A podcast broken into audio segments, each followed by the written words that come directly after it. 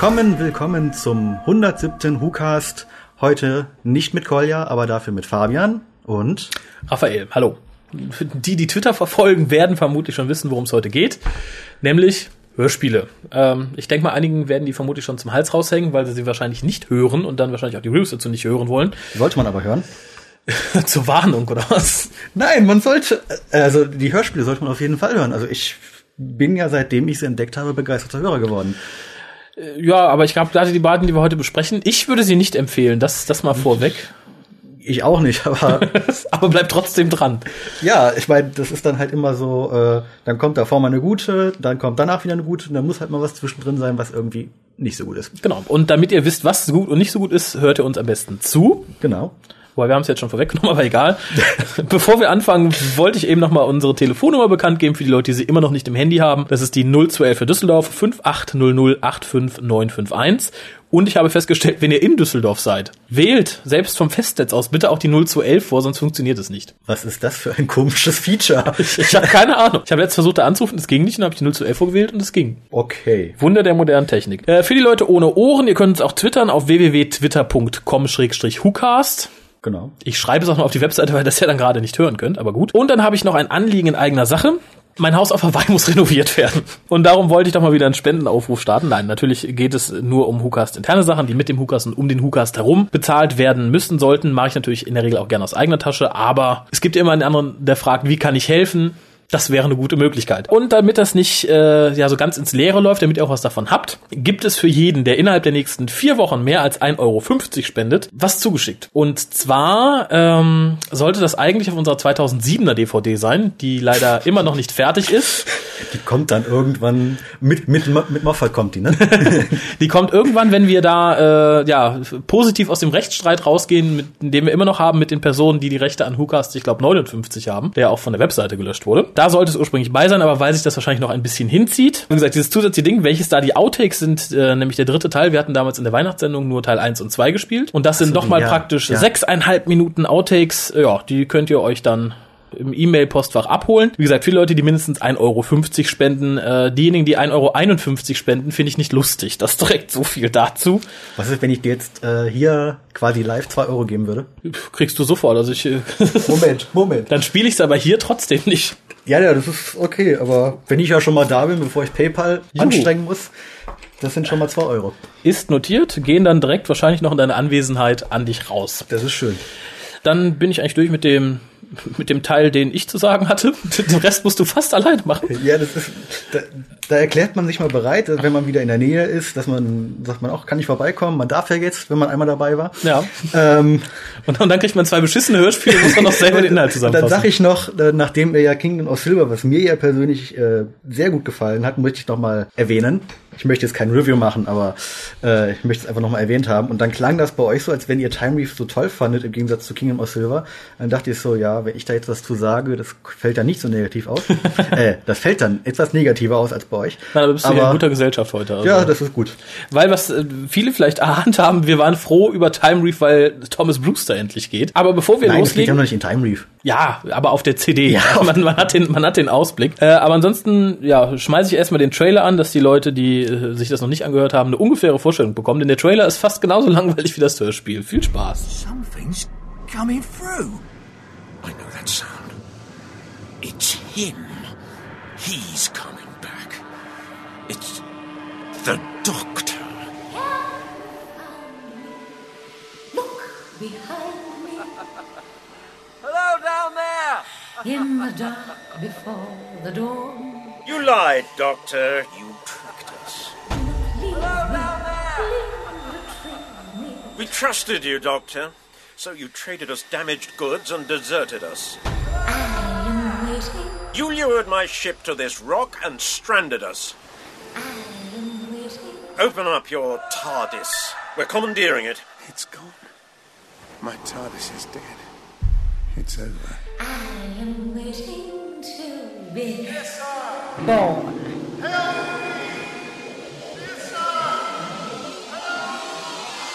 Who are you? I was the rock. Who are you now? I am the hunter, and there is no escape. Quiet! In my old life, we fed new slaves on mud so they knew their place. And they didn't speak out of turn. Monsters ahoy! You idiot! You've led them here! You worm! The rook will kill us all! Curse the rook. And curse the damned doctor who brought us here and abandoned us all to our fate! So, äh, geschrieben wurde das Ganze von Mark Platt, Regie führte Barnaby Edwards und für den Inhalt übergebe ich einfach mal an den Herrn Fabian. Genau. Äh, der Inhalt. Heute mal in der kurzen Version. ähm, also in, in, in dem letzten Hörspiel mit dem fünften Doktor, äh, der ja seine Tales verloren hatte, kam die am Ende wieder mit Thomas Brewster an Bord. Äh, und dann finden wir uns halt in der Tales wieder und der, dem Doktor fällt auf, dass ziemlich viele Teile fehlen und auf einmal wird die TARDIS von irgendetwas angezogen ähm, und muss notlanden, äh, wobei die TARDIS zerstört wird. Denken sie jedenfalls. Äh, sie landen in einem Time Reef und äh, wo verschiedene Menschen schon äh, wohnen, leben, wie man es auch immer äh, be beschreiben kann. Und äh, diese Menschen begrüßen den Doktor zwar, aber sie begrüßen nicht äh, den Doktor, den wir kennen, sondern sie begrüßen äh, Thomas Brewster als Doktor.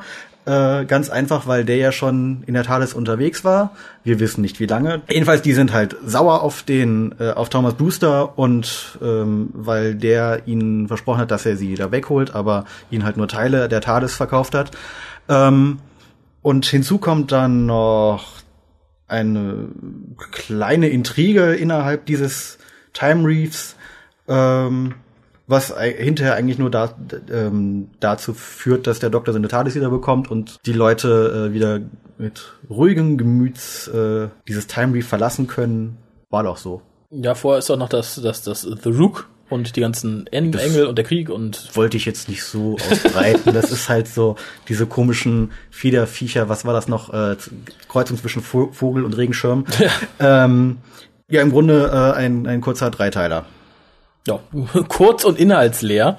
Ja. Äh, ich persönlich habe mich sehr drauf gefreut, muss ich sagen, weil ich hörte Mark Platt, super. Die Story an sich klang auch gut. Das sind ja dann so ja Raumschiff-Leute, Gestrandete, die ja. auf diesem Time Reef gestrandet sind. Und mit Raumschiff meine ich wirklich Raumschiff. Also es spielt ein, in einer Gruppe von Leuten, die wirklich auf ja, Holzschiffen, kann man fast sagen, Es hat so ein bisschen was Nautisches, könnte man fast Genau. sagen. Ähm, für die Leute, die andere Sachen von Mark Platt schon kennen, dasselbe hat er in Storm of Angels auch schon gemacht, wurde da allerdings damit begründet, dass der alternative erste Doktor die ganze Geschichte geändert hat und man halt schon zu nautischen Zeiten, wie wir sie kennen, die Möglichkeit hatte, in den Weltraum zu fliegen. Worauf das hier basiert, dass das da Möglichkeit ist, weiß man nicht. Na, es wird ja in den Extras auch gesagt, dass er sich die ganze Geschichte so während seines Griechenlandurlaubs ausgedacht hat. So passt ja auch irgendwo, man kennt ja, denke ich doch so Odysseus, also diese griechischen Sagen, wo ja auch so ein bisschen das Nautische mit anklingt. Das ist vielleicht so ein bisschen angelehnt. Ich denke auch, also er wird ein großer Freund von sowas sein. Allerdings finde ich, es geht hier ziemlich in die Hose. Aber fange ich mal mit den positiven Punkten an, äh, bevor wir uns da ganz verändern. Es gibt auch positive Punkte. Zum einen ist die Grundidee des TARDIS-Diebes, der Teile der TARDIS verkauft, wie er lustig ist, finde ich relativ gut. Auch, dass man den Zeitraum offen lässt, in dem er unterwegs war. Weil wenn man jetzt merkt, okay, alle Companions sind krank, kann man sich immer wieder Thomas Brewster wiederholen und ein Solo-Abenteuer mit ihm machen. Auch wenn man das nicht unbedingt möchte, Ja, also ich, ich nicht, aber er hat durchaus Freunde, wie ich festgestellt habe. Also ähm, du meinst der Schauspieler John Picker. ja, ja, der hat bestimmt Freunde, aber es gibt auch Leute, die die Figur sehr gerne mochten. Ja. Kann ich nicht so nachvollziehen. Ich fand sie relativ nervig, weil ich weder seine, also weil ich weder John, John Pickers Darstellung mag, äh, noch die Art und Weise, wie er geschrieben ist. Ja, ich meine, äh, in dem in seinem ersten, also man könnte es ja ganz als so eine Art äh, Thomas Brewster Trilogie ansehen. Ähm, Haunting of Thomas Brewster war halt passt es ja noch irgendwo, weil es auf ihn zugeschrieben war. Ähm, gut, in äh, äh, The Boy Where Time Forgot war er nur am Ende, konnte man ihn ertragen. Ja. Aber dies jetzt, das ist so so ein Störfaktor, so so ein so ein nerviges Balk, der halt nicht mit der Wahrheit rausrücken will Mhm. und Und sich verliebt. und sich. Das ist aber später doch erst. Der ist aber auch in diesem Hörspiel. Ja, okay. In die hässliche Schlangenfrau. die, der alles Mögliche versprochen hat mit irgendwelchen Juwelen, die, die Nissa dann auch haben soll. Und ja, gut. Wie gesagt, ich mag den Charakter und ich bin, war dann sehr froh, als ich hörte, er geht mit diesem Release, allerdings noch nicht hier. Ja. Äh, aber wir waren bei positiven Sachen. Wie gesagt, äh, die Darstellung von allen querbeet fand ich ausgesprochen gut. Die einzige Person, die mich genervt hat, war ähm, Wuyuki, also wie gesagt, die besagte, arrogante Lady Gestrandete wie sie auch gern genannt Schlangenfrau. wird. Genau. Fand ich viel zu überzogen dargestellt. Ja. Äh, mag natürlich an, an dem Charakter an sich liegen, der halt arrogant und fies ist, aber ich fand einfach die Darstellung 0815 runtergenudelt, halt spiel eine arrogante Frau. Ja, okay. Standard halt, Stereotyp. Ja, das, genau das war's. Ähm, Und ansonsten war ich recht zufrieden mit allen. Peter Davison war super, ja, Nissa geht wie immer so ein bisschen unter, also sie hatte durchaus schon st äh, stärkere Stories. Ich bin ja sowieso nicht so der Nissa-Fan, also Oh, dann war das ja deine Trilogie. das war absolut meine Trilogie. Nee, es ist dann immer so ein bisschen, hm, ist halt, ne, ich fand's ja auch jetzt so in der Serie nicht so besonders. Nicht auch. Also wie gesagt, Ist nicht mein Charakter, keine, keine Ahnung. wie gesagt, sie fällt hier wieder in ihr Serienstereotyp zurück, sehr wenig zu tun zu haben. Wie gesagt, da hatten wir auch schon bessere Big wo sie mehr zu tun hatte. Ich bin sehr froh, dass es kein Vierteiler geworden ist, weil als Dreiteiler funktioniert es noch irgendwo. Ja, und äh, ich habe jetzt nicht nach dem Datum geschaut, aber ich denke, Mark Platt hat sich da durchaus von äh, Stephen Moffat inspirieren lassen. Denn wir haben eine schöne Szene, wo einer der Piraten oder einer der Seeleute im Raumanzug hoch zum Himmel fliegt, um die um einen Teil aus der TARDIS auszuprobieren und dabei in einer Time Loop gerät und sein Funkspruch wiederholt sich immer wieder, obwohl er schon längst tot ist. Äh, ich hatte in dem Moment wirklich die Raumanzüge aus äh, Science Library vor mir und dachte so, hm, okay, da hat er im Griechenland Urlaub wahrscheinlich die neue Doctor Who-Folge gesehen.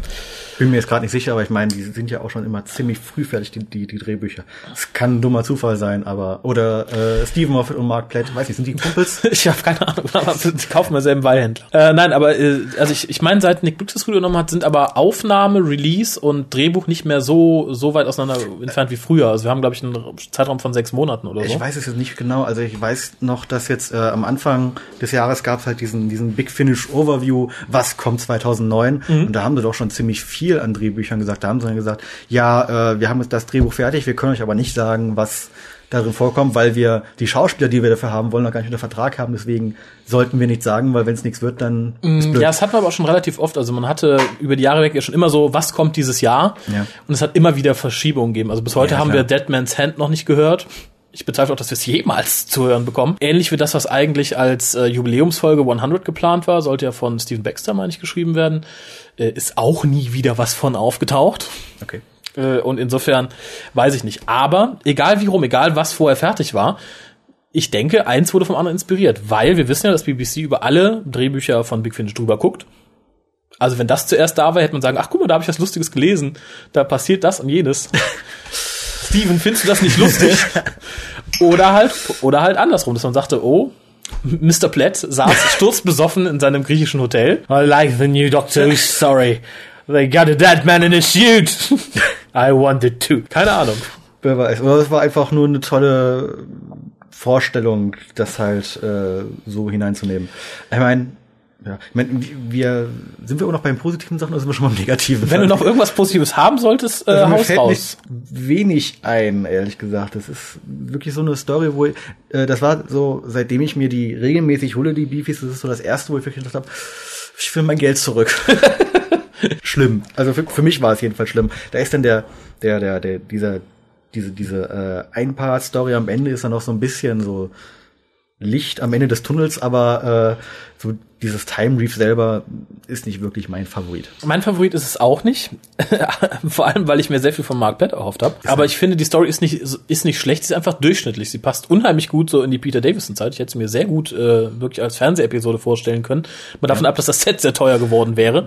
Wäre sehr teuer oder sehr Oder sehr Schlecht. schlecht. Ja. Ansonsten lässt sich nicht viel sagen. Also für die Leute, die jetzt sagen, ich, ich mag Mark Platt und mag Sachen, die Mark Platt geschrieben hat, nehmt davon Abstand oder hört euch die erste Episode an, dann wisst ihr ungefähr, in welches Richtung es geht. Ist es, ist es kein nur Highlight. 99. Nee, 1,30, 35. Ich habe gestern nochmal geguckt, weil ich meine, die neueren sind, ist die erste Episode immer teurer. Ach so, okay. Oder sie haben erhöht, ich weiß es nicht. Äh, hört mal rein. Euro umgerechnet. Äh, für Leute, die jetzt Mark Platt nicht kennen, Könnte es ja möglich ist alles. Also, ja, aber äh, steigt nicht damit ein. Also es ist eins von denen, die man im Regal stehen haben kann, wenn man sonst nichts mehr zu tun hat, aber es ist wirklich kein Muss. Wenn man gerade mal 15 Euro übrig hat. Ja, gut, für Leute, die jetzt so ein bisschen Segelschiffe im Weltraum mögen, ist es vielleicht keine schlechte Idee. Gute Ideen sind hier verarbeitet, also um nochmal kurz auf das Positive zu Ja. schwenken. Wie gesagt, die, die Idee mit dem Tadesdieb, der Teile der Tades verkauft, die Idee, dass jemand anders als für den Doktor gehalten wird und der Doktor halt dann auch als Companion durchgereicht wird, fand ich sehr nett. Das ist schon, ja, ja, äh, der, wie war das noch? Ähm, äh, Only the Doctor has the key to the TARDIS, wo der Doktor dann mit hinterher auch wirklich dann zeigt, dass er eigentlich der richtige Doktor ist. Ja, aber ich meine, es ist tatsächlich eine Szene drin, wo auch Thomas Brewster dann den Doktor als seinen Companion vorstellt. Ja, ja, genau. Blondie. Fa- fand ich sehr nett, aber äh, reißt die Story nicht raus. Also wir haben nette kleine Momente. Ich fand auch, obwohl es halt schon bekannt war, den Kerl im Raumanzug ganz gut, der halt weit oben an der Hemisphäre dieses Time Reefs immer wieder seinen Spruch ruft. Darüber kommt es leider nicht hinaus. Wo es dann besser wird, ist der Einteiler auf dieser CD. Genau, A Perfect World. Genau. Geschrieben von Jonathan Morris, der äh, wenn ich, er hat auch Ha- Haunting of Thomas Brewster geschrieben, oder? Ja. Genau, ja. Also quasi derjenige, der ihn eingeführt hat, darf ihn auch wieder ausführen. Ausführen, sehr schön. K9. ja. The Tin Dog, genau. ähm, da ist die Geschichte eigentlich ziemlich einfach äh, beschrieben. Äh, wir erleben einen durchschnittlichen Tag der äh, Connie Winter, äh, die dann Thomas Brewster trifft und mit ihm einen Kaffee trinkt. Äh, und sie erzählt ihm halt von dieser Welt und er erzählt ihr halt von äh, woher er kommt. Und äh, sie sagt dann so etwas wie, ja, ich würde am liebsten in einer perfekten Welt leben, worauf er dann mit der gestohlenen TARDIS, also diese ganze Geschichte findet, zum Teil zwischen der, der, der, dem Part, wo er noch die TARDIS gestohlen hatte und halt nach Time Reef statt. Ähm, und verschwindet dann halt. Dann quasi Schnitt. Äh, wir befinden uns dann wieder in der Zeit nach Time Reef und der Doktor, Nissa und Thomas Booster errei äh, erreichen halt auch wieder äh, diesen Ort, wo Thomas Booster zuvor war. Ich meine, es ist sogar London. Es ist London der Jetztzeit. 2008 ungefähr, schätzungsweise. Und ähm, nachdem sie sich, äh, nachdem Thomas Brewster sich dann halt erkundigt hat, wo sie sind, sagt er, okay, tschüss, ich muss jemand- jemanden treffen und verschwindet in die Stadt. Und ähm, wir erleben wieder einen Tag von Conny, nur diesmal ist er wirklich perfekt. Also ihre Mitbewohnerin hat sich geändert, ihre Mutter hat sich geändert, sie hat einen besseren Job. Die Nachrichten haben sich geändert. die Nachrichten haben sich geändert. Das fällt natürlich dem Doktor auf, dass alles perfekt ist. Und ähm, ja, dem Doktor fällt es äh, auf, der das natürlich nicht, nicht für normal hält. Also dem Ganz nicht, zum Unverständnis von Nissa, muss man dazu sagen. Ja, aber- Die sich halt freut. So ist doch schön, wenn alles gut geht. alles perfekt. Ähm, ja, im Grunde äh, fällt dann halt auf, dass äh, Thomas auf, aus irgendeinem Grund äh, dann diese perfekte Welt hergestellt hat. Ja, aber auch ein bisschen unfreiwillig, weil ich ja, ja, meine, genau. Da kommen ja hinterher dann diese intergalaktischen Klempner, die das alles wieder in, in Gang bringen sollen. genau. Und ähm, ja, es ist halt und es endet halt dann damit, dass äh, Conny auf ihre perfekte Conny trifft und äh, Thomas dann auch sagt, dass er diese falsche, nicht perfekte Conny bevorzugt. Also er hat sich ganz klar in sie verliebt. Nachdem halt auch die äh, perfekte Conny ihn überhaupt nicht wahrnimmt und sagt so, nee, wer Ja, ja, genau. mit sowas wie dir? Pff, nö. Gebe ich mir jetzt gar nicht ab. Wer genau. denn? Genau so. Ja, es endet halt dann damit, dass alles wieder normal wird und Thomas Brewster hinterher sagt, ich bleib jetzt hier bei meiner Conny. Auch wenn es nicht perfekt wird. Also das auch ist wenn ja es nicht so perfekt wird. Nee, das- der Tenor der Folge. Ja. Ähm, ja, und der Doktor reist mit Nissa ab und damit ist diese Thomas Brewster Trilogie am Ende. Genau, aber leider nicht Thomas Brewster, der kommt nämlich äh, im Rückblick zumindest wieder. Leider. Ja, ich fand es für einen Einteiler sehr gut, hätte auch nicht mehr hergegeben als ein Einteiler. Nee, es ist so eine schöne, kompakte Story. Da ist halt, da kannst, kann man halt zehn Minuten diese, oder ein bisschen weniger als zehn Minuten, diese normale Welt einführen und dann halt das, was auf einmal damit passiert. Und mehr kann man dazu eigentlich nicht sagen. Es ist schö ein schöner Abschluss. Ich habe vorhin gesagt, das Licht am Ende des Tunnels. Ähm, das ist wirklich was, was man zwischendurch mal hören kann. Ja, also ich, ich bewerte die, glaube ich, jetzt im Nachhinein besser. Ich habe es ja jetzt nicht nochmal, ich konnte mich nicht überwinden, die beiden Hörspiele für heute nochmal zu hören. Ich hab's getan. äh, und, und habe mir, ich glaube, unterbewusst auch keine Notizen gemacht, wie ich es ursprünglich mal angenommen hatte und gesagt hatte, als wir es ähm, Kingdom of Silver besprochen haben. Im Nachhinein finde ich, gibt die Story sehr viel her, weil sie halt, äh, ich glaube, es wird an einer Stelle auch in einem Zitat sehr schön gesagt, äh, eine perfekte Welt wäre keine lebenswerte Welt. Es Ja. wäre nicht, wäre nicht gut. Es kommt sehr gut rüber und auch in den Worten von Thomas Brewster gegenüber halt Conny war das, ne? Das wird wahrscheinlich Conny? Conny sein, ja. ähm, wo er dann sagt, sie sagt halt so, ja, wir kennen uns überhaupt nicht und vielleicht funktioniert der. Ja. Es muss ja nicht perfekt sein, aber wir probieren es wenigstens. Ist sehr schön, äh, bringt eine schöne Botschaft rüber, auch sehr gut in dem Fall. Was ich diesem Einteiler als Einteiler verzeihe, was ich aber, glaube ich, keiner richtigen großen Geschichte verziehen hätte, sind so ein paar hingebastelte Erklärungen. Einmal die Erklärung, wie ist es dazu gekommen, dass die Ja. Welt sich so verändert hat, wird halt irgendwo aus dem Hut gezaubert und mit den Tades bla irgendwas erklärt und der Verbindung zu Thomas und blub blub blub. Dann natürlich der Fehler, dass wir plötzlich zwei Connys haben, obwohl wir eigentlich nur eine haben sollten, die dann aufeinandertreffen. Das kann man, wir haben es erklärt, das, ja, das hat sich richtig dematerialisiert und dadurch ist die Einheit hängen geblieben und blub und bla halt. Genau. Also, Und natürlich dann die Lösung in Form von zwei Zeitraumklempnern. ja, ist doch schön. Als Comic Relief mal ganz nett, aber als wirklich anständige Episode äh, hätte ich mich, glaube ich, verarscht gefühlt, wenn man das dann wirklich als Lösung für ein großes, episches, vierteiliges Doctor Who-Epos genommen hätte. Das wäre wahrscheinlich noch so dein Wunsch, dann der, der, der Tenant Doktor wird dann von zwei Klempnern erschlagen oder so. Ne? Da würde ich es auch durchgehen lassen, aber äh, in dem Fall fand ich Dein Wunsch, nicht meiner. In dem Fall fand ich es als Lösung irgendwie ein bisschen schwach, aber dadurch, dass man halt wirklich nur 25 Minuten Zeit hatte, finde ich es Ja. durchaus schön. Schön finde ich auch, dass der Bogen nochmal geschlossen wird zu The Haunting of Thomas Brewster, weil der Doktor ja zu der Zeit auch ein Jahr oder anderthalb auf Nissa gewartet hatte und währenddessen auch ein Haus gekauft hat, was Ja, er genau, jetzt die- an Thomas Brewster abtritt. Genau, die landen ja in dem Haus und dann, ja, hier hat ja war schon lange einer nicht geputzt und alles, also dann so Genau. Nissa, so quasi so diese, diese stereotypische Frauenrolle der 80er, könnte man schon fast sagen, ähm, macht sich halt darüber lustig und ja, hat Thomas Brewster dann, ich man möchte schon fast sagen, ein unverdientes schönes Leben. Ja, man weiß es natürlich nicht. Ich meine, wenn das Haus wirklich so lange der stand, hat Thomas Brewster jetzt vielleicht viele Schulden, weil es renoviert werden muss. Wer weiß.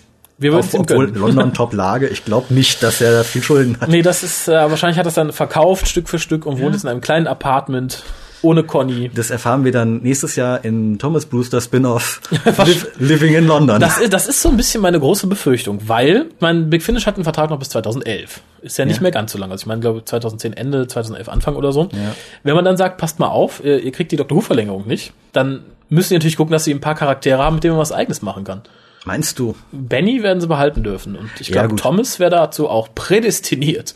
Uh, Man, da, man muss halt nur den Teil mit der TARDIS ausblenden. Das ist halt einfach der Zeitreisende Thomas Brewster, wo man nie weiß, wo er hingeht, wenn er wieder verschwindet und wo er nie weiß, wo er herkommt, wenn er wieder da das ist. heißt, oh, ich komme jetzt gerade aus einem komischen, Ich bin nicht, Zeitreisender. nicht, nicht unbedingt blauen Schrank. Nein, nein, nein, nein, gar ich, nicht. ich darf nicht sagen, wie mein Gefährt heißt, aber ich bin ein Zeitreisender. nicht. Kommt immer so das Piep. Das ist übrigens meine Piep.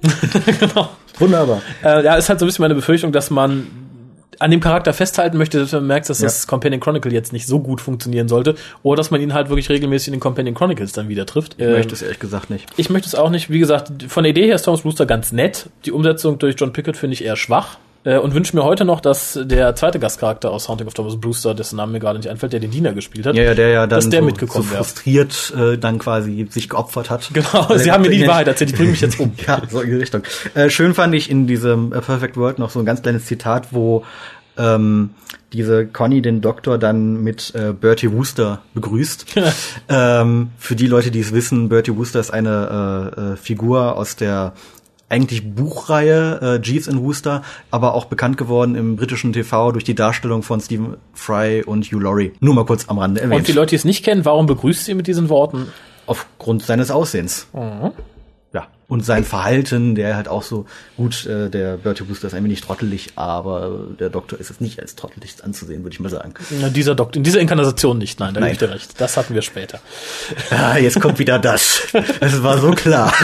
Äh, aber apropos Trottel, wozu mir jetzt gar keine Überleitung einfällt. Apropos Trottel. Ja, danke, dass du an mich übergibst. Nee, ich wollte jetzt eigentlich direkt schon zum Trailer kommen, wir haben die Wertung vergessen, siehst du? Äh, Ja, da bin ich dann eiskalt und sage vier von zehn. oh, vier von zehn für beide zusammen, ja? Ähm, ja, alleine würde ich vielleicht sogar, äh, ähm, ja, drei geben. Drei geben. Okay. Ja, wie gesagt, ich fand's echt, das war so, ich sage, ich hätte am liebsten mein Geld zurück. Ich würde am liebsten anrufen, Herr Briggs, wie konnten Sie sowas überhaupt auf den Markt schmeißen? ich würde mich zwar nicht verstehen, wenn ich ihn so anrufe, Du hast Nick Kommentar schon gehört? Nein. Vielmehr, ich habe angefangen. ich glaube zehn Minuten. Dann dachte ich irgendwann, das war genau, ich hatte mir das mal ähm, zugelegt und wollte es dann hören, aber mit dem ganz einfachen Verwechsler. Ich habe, als ich Nekromantia gedacht habe, an den, äh, an den Anhalter gedacht. Ich habe es mit Makatea verwechselt. Ich Oh, dachte, okay. ja, ich dachte, boah, die heißt wie ein Planet aus dem Anhalter, aber das, ja super sein. das muss ja irgendwas sein, aber Böser Fehler. Aber für die Leute, die Nick Kommentar ganz gehört haben, das relativiert diese Folge schon wieder bei weitem. Ja, dadurch, dass Mark Platt mich schon mal sehr enttäuscht hat, war ich diesmal nicht ganz so angefressen. Ich finde, die Story war einfach, ja, 0815. Paar nette Elemente, insgesamt aber eher unterdurchschnittlich, deswegen würde ich dafür die 4 geben. Weil Perfect World mir aber relativ gut gefallen hat und ich dafür die 6,5 geben würde, pendel ich mich so auf die 5, 5,25 ein für das Gesamtrelease, aber wirklich auch sehr zu Lasten des Einteilers. Also wäre es nur der nur der Dreiteiler gewesen, denke ich, wäre ich auch so bei 4, 4, 5 gelandet oder so. Ja, ja gut, der Einteiler ist halt von jemand anderem, deswegen, ne, also der ganze Release ist halt eine 4. Perfect World finde ich klasse, ist natürlich aber halt dadurch, dass es ein Einteiler ist, ja, ein wenig. Es ist nicht viel aussagend, es ist halt schön zum Dur mal Ja. zwischendurch hören. Also Und Thomas wenn ihr- Brewster geht. Und er geht, genau. Also wenn man mal irgendwie 25 Minuten mit der S-Bahn oder sonst wie fährt, dann könnte man sich die äh, Geschichte schön anhören. Ja, und für alle Leute, die über ihr Leben jammern, ist das vielleicht auch mal eine gute Idee. Weil Mal so überlegen. Das, Also das ich tut find- die gute Dame dann nämlich. Ja, genau. Wo sie dann vor allen Dingen diese Perfekte dann fragt, so, ähm, ja, äh, an dem und dem Tag Kaiser Chiefs Konzert. Ja, ich war da, hat Spaß gemacht.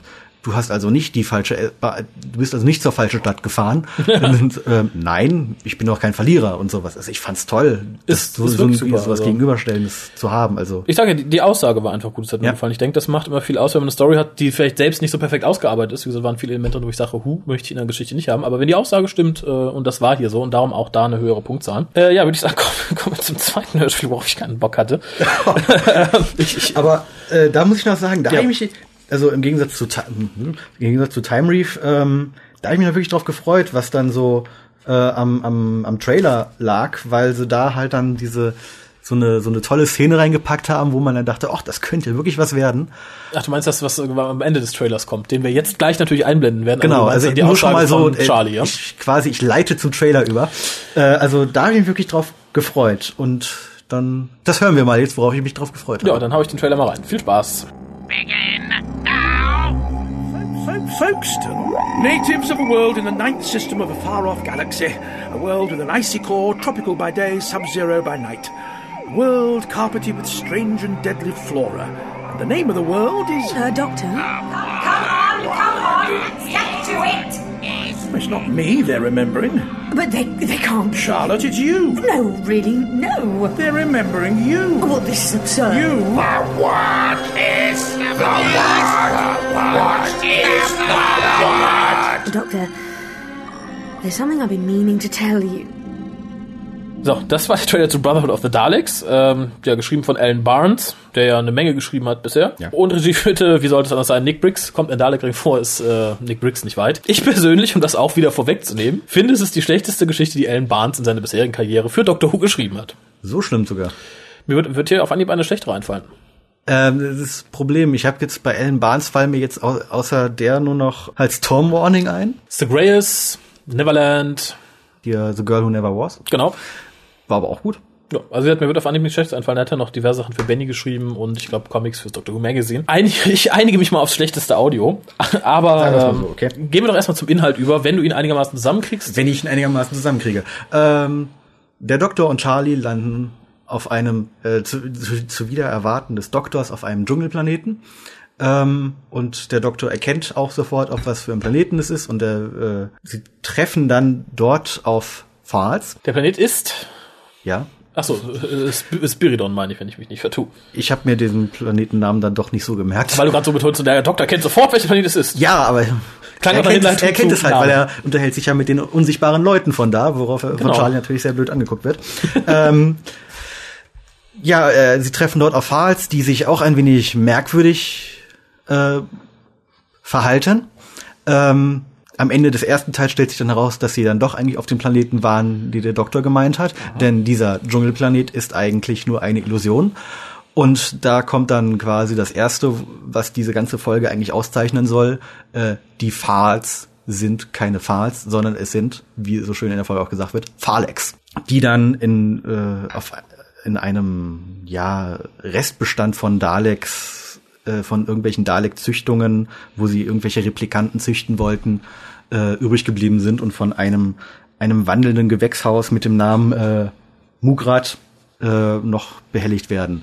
Das Ganze ge- geht dann halt immer mal, dass es zwischen verschiedenen Ebenen hin und her wechselt. Man weiß nicht wirklich, was gerade Realität ist und was nicht. Und irgendwo läuft es dann auch so mit darauf hinaus, dass ähm, die Daleks Charlie erkennen, aus Grund der Tatsache, dass äh, sie sich an ihre Begegnung aus äh, Terrorfirm erinnern. Und das spielt dann den Doktor natürlich auch wieder so gegen Charlie mit aus. Und es endet dann irgendwann darin, dass die Daleks halt, dann kommen wirkliche Daleks noch äh, und die erkennen dann den Wert von Charlie und versuchen dann ihren Wert durch einen Doktorreplikant äh, herauszubekommen und spielen dem Doktor dann auch einen eigenen Replikanten unter, indem sie die Erinnerung an Charlie löschen.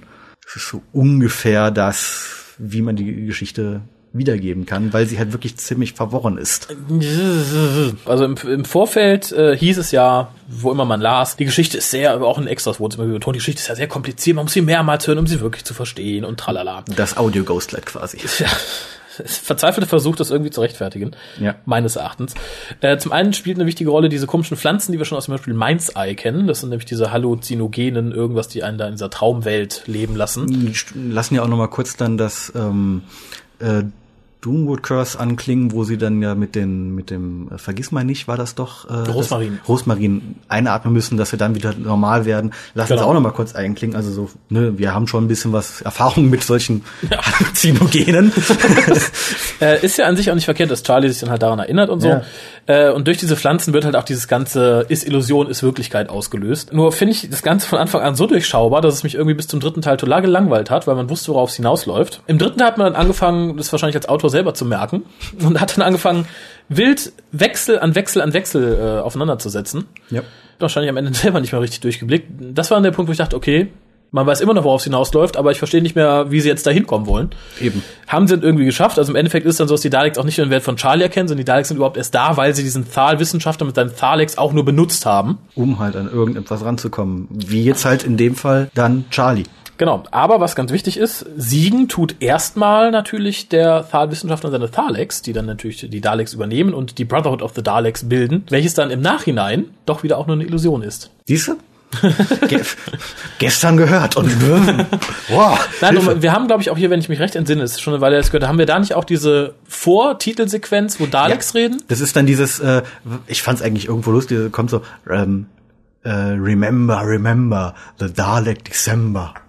Genau, und dann haben wir doch auch äh, den, den Abspann irgendwie fünf Minuten vorher und danach noch Weitergeschichte und nochmal den Dann kommt richtigen noch, Abspann. noch ein ne? Epilog, ja, ja, genau. Ja, aber das ist dann wieder so Einsprung in der Realitätsebene, Ja. der storymäßig nur bedingt zu erklären ist, aber dann funktioniert es halt irgendwie. Man, also man landet da, wo man hin will, man landet auch da, wo der Zuschauer von vornherein denkt, dass es hinläuft. Äh, man versucht halt nur den Weg dahin möglichst kompliziert zu machen und das scheitert meines Erachtens nach. Ganz furchtbar, ganz, ganz furchtbar. Äh, weil wenn man was schreibt, was man mit Dingen vergleichen möchte, wie Sachen von David Lynch, oder mit Sachen wie Donnie Darko, für die einen oder anderen, die es kennen, dann muss man sich auch an deren Qualität messen lassen. Und man darf nicht einfach nur versuchen, irgendwas Verwirrendes zu machen, das dann irgendwie aufzuklären. Und ich denke, hier ist man mit hohem Anspruch an was rangegangen und hat auf, ja, weiß ich nicht.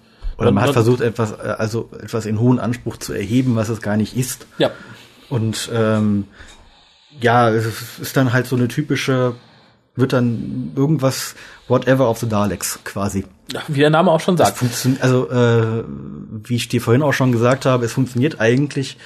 Hätte ich schon mal interessanter gefunden, wenn man äh, es halt nicht gesagt hätte, es ist, das heißt irgendwie The Jungle Planet ähm, und man erklärt nicht, dass die Daleks dabei sind und listet Nicholas Briggs halt als irgendwie Pavian Nummer 13 und äh, dann kommt dann irgendwann im ersten Teil dann zum ersten Mal, wo dann einer dieser Fahls dann hört, äh, TARDIS, aha, Doktor auf TARDIS, da wacht ja so, ein, so eine Dalek-Stimme in ihm, da denkt, wo man dann zum ersten Mal denkt, oh, oh mein Gott, Daleks, das ist irgend, das hätte noch so ein bisschen vielleicht die Story nicht unbedingt gerettet, aber so, es wären doch interessanter gewesen. Sonst wusste man halt schon vorher, okay, es kommt, passt irgendwie was mit den Daleks. Ja, ich glaube, da hätte man aber sehr viel umschreiben müssen, weil ich, ich glaube, die meisten, zumindest länger dabeiigen Doctor Who-Fans, die wissen, wenn ein Thal auftaucht, dann kann der Dalek nicht weit sein. Dann hätte man es komplett ummodeln müssen, aber dann wäre es auch wieder nicht ganz, warum sollen Ja. fremde Leute mit den Daleks, also, äh, schwierig, aber ich gebe dir recht, es wird Zeit für eine Dalek-Story, wo der Dalek mal nicht im Titel vorkommt, wo der Dalek vielleicht mal als Überraschung auftaucht.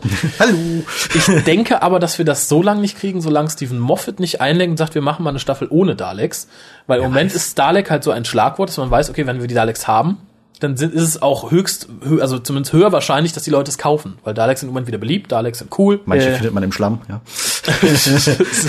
aber auch nur die alten, auch nur die alten. Ja, ja. Also wenn, wenn ich äh, Geld für den Hukas kriegen würde, würde ich den nächsten auch nennen. Die Rückkehr der Daleks. Der Hukas der Daleks. Der Dalek-Cast. der Dalek-Cast, genau. Äh, es gibt aber auch hier positive Sachen, die ich mal Ja, erwähnt möchte. natürlich. Schauspielerisch. Schauspielerisch, Colin und India entwickeln sich fast zum Dream-Team, also neben Colin und Evelyn, muss ich sagen. Ich finde, die beiden funktionieren ganz toll miteinander. Wird auch immer wieder gerne betont, weil sie sich ja privat so gut verstehen. Uh, Äh, willst du was unterstellen? Sugar Daddy. Ist das ein Zufall, dass diese beiden Bilder bei dir so nebeneinander hängen?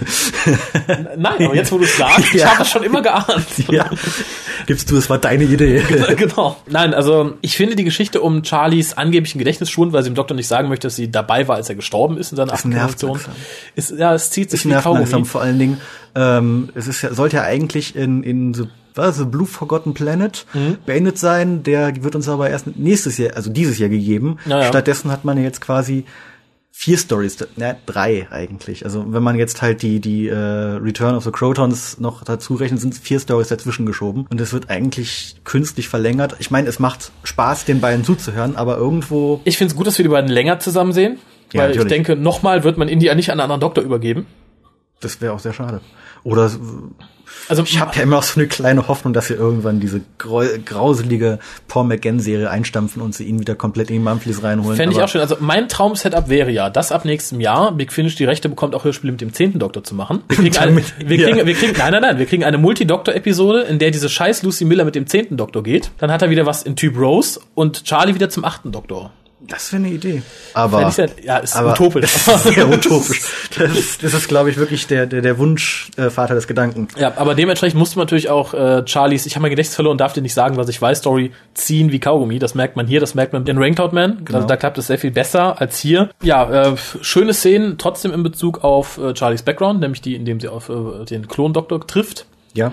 Die eigentlich, man könnte fast sagen, das ist eigentlich die Szene, die einem, man denkt, oh mein Gott, ja, sie sagt es ihm endlich, aber Das ist auch die Szene, die im Trailer verbraten wird. Ja, ne? genau, das ist, das, ist Betrug. eigentlich, das ist eigentlich genau die Szene, die, die diesen Trailer für mich so toll macht, wo ich dachte, oh, ich freue mich auf diese äh, äh, Geschichte, aber ist halt dann doch nichts geworden. Ja, generell, was mir auch gefallen ist, der Humor in der Geschichte, vor allem im ersten Teil. Du hast es vorhin schon erwähnt, wie der Doktor mit den unsichtbaren Leuten redet Ja, genau. Charlie hält ihn für ziemlich bekloppt. Genau.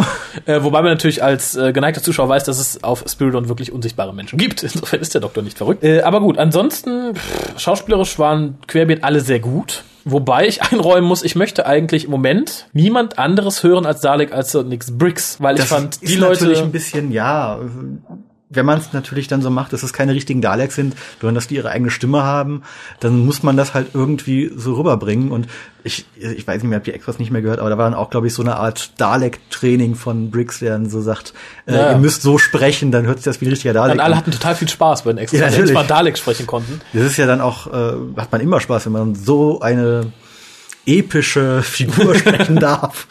Ja, aber ich fand halt im Hörspiel schadet es ein bisschen, weil ich, ich glaube, du musst einen Dalek einfach sprechen können. Also dem Herrn, der in der deutschen Synchro von, der, von den neuen Folgen den Dalek gesprochen hat, die Daleks, dem kann ich einfach sagen, er kann es nicht.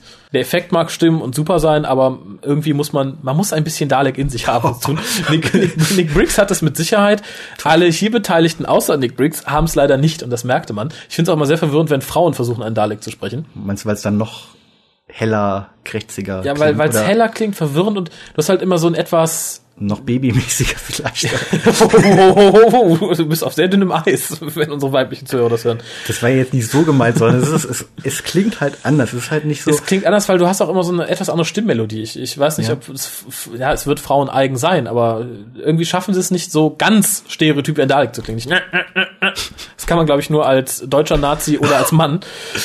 Vielleicht hätte man eine deutsche Frau in den 90ern nehmen sollen. Weiß. Ganz toll. Ja. Super, super Idee.